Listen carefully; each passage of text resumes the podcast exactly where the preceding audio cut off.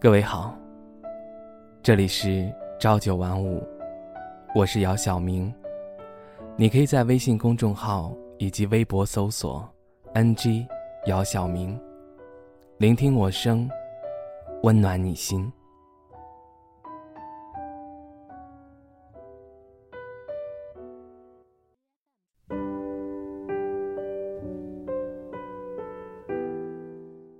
小孔和小西是高中同学，在还没有分文理班，高一第一次月考的时候，小西就见过这个叫小孔的男生。当时，对他的印象不是很好，因为他看见小孔和别人在对答案。两个月后，分了文理班，小孔。和小西被分到了同一个理科班，但是双方是没有接触的。可能由于都处在青春期，有时在课余时间，小孔会跑到小西身后开玩笑，比如说扯他的马尾辫，或者是碰他一下，等他还没有回头就跑掉。小西对他印象不好，也不想搭理他，觉得他特幼稚。总是这样的情况，把小西弄烦了。有天，当场说小孔神经病。小西发现小孔的女生缘挺好的，晚上放学会有很多女生和他说再见。当小西打算掠过去走掉的时候，小孔轻轻碰了他一下，笑着说了声再见。小西是愣住的，他觉得自己说过他神经病，他还会和他这么开心的笑，挺不可思议的。就这样，高中三年匆匆的过去。距离大家紧张的高考还剩两个月，班主任为了把大家调整到高考备战的状态，按成绩分成了别人所说的学霸区和普通学生区。当然，小西和小孔都被分到了普通学生区。就因为这样，小西坐在了小孔的前面。小西。对男生向来是保持距离，也一直没有和后面的小孔说话。有天，男同学在外面把窗台上的字典推了下来，碰到了小西的头上。这个时候，小孔站了起来，用手挡在小西的头上，但还是没能避免小西的脸受伤。小孔问小西同学：“是不是可疼了？我看着都疼。”接着特别生气的教训了那个男生。那个男生道歉了。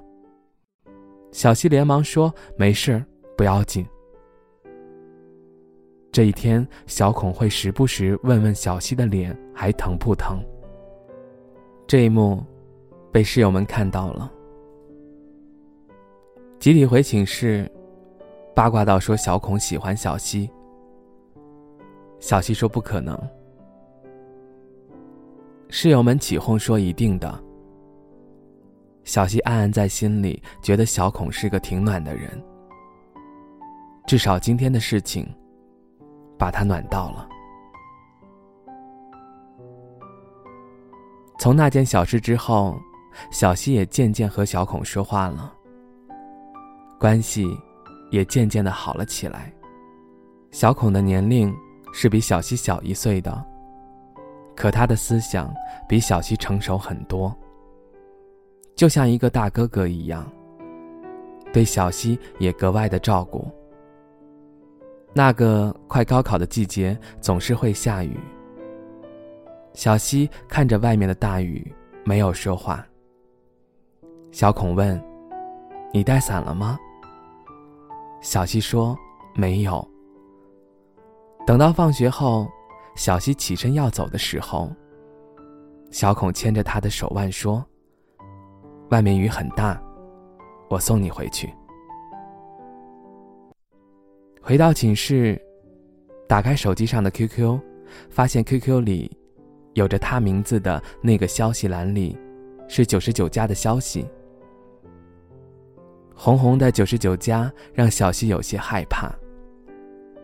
害怕的不敢点开，他怕像室友想的那样，他会不知道该怎么办。结果还是点开了。小西把一百多条的消息认真的看完，里面有几句话这样写道：“我喜欢你，喜欢了三年。”不敢靠近你，只能在远处默默的注视你。看过你受伤、难过、开心的样子。这么久，没能接近你的我，却在最后快毕业的时候，让我走进了你的世界。可以给我一个机会照顾你吗？或者，我想问你，喜欢我吗？这样的对话，小西不知道怎么回复。他甚至想假装看不到。如果不回复他，第二天又不知道怎么面对他。因为快临近高考了，不想影响对方，他把这份喜欢和欢喜藏在了心里，说高考结束以后再说吧。他说：“好，说定了，我等你，等高考结束的那天。”结果，真到高考结束的时候，也就真的结束了。小孔和小西说高考考得不好，他心里压力好大，心情很糟糕。说不能考上一个学校了，以后。就忘了他吧。小西哭着说：“那我很想你啊，我不想忘掉。怎么能说忘就忘掉？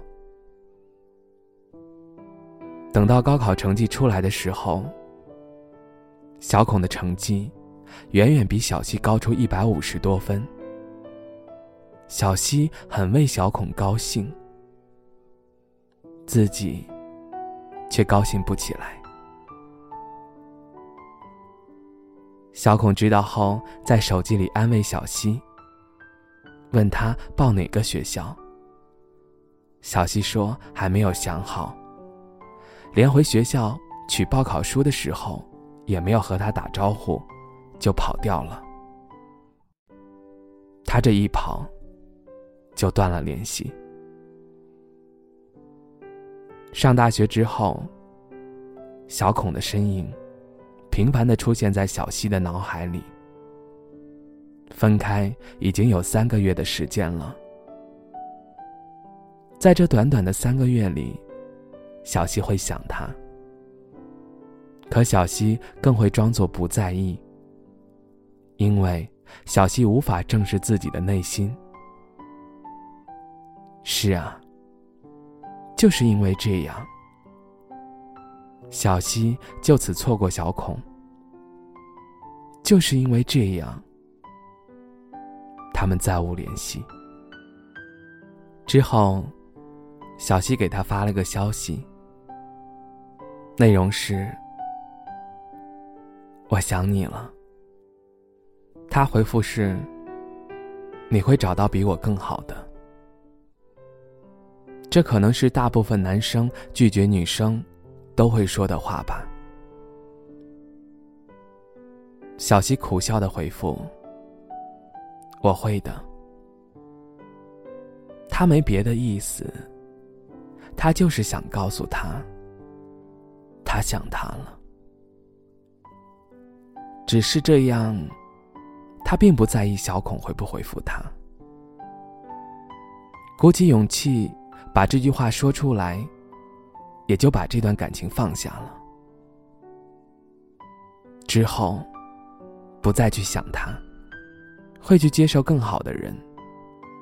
小溪很谢谢小孔，出现在他觉得枯燥乏味的高三最后两个月的生活中，给他带来的快乐、回忆，总是美好的。或许，这就是在错误的时间，遇到了本该对的人吧。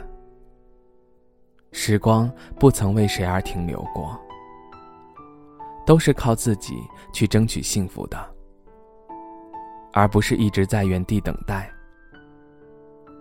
如果你有喜欢的人，请不要犹豫，大胆的表白吧。不管结果与否，也别让自己抱有遗憾，错过了自己的幸福。